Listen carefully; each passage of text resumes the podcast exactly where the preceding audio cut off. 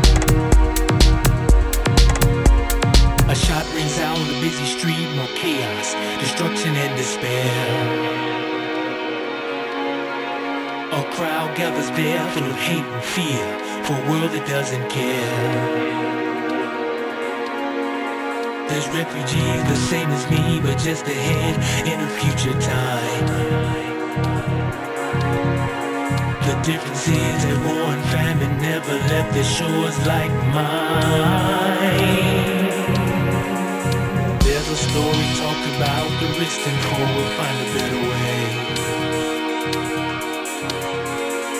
We can summon mighty force, together strong we'll reach a brighter day.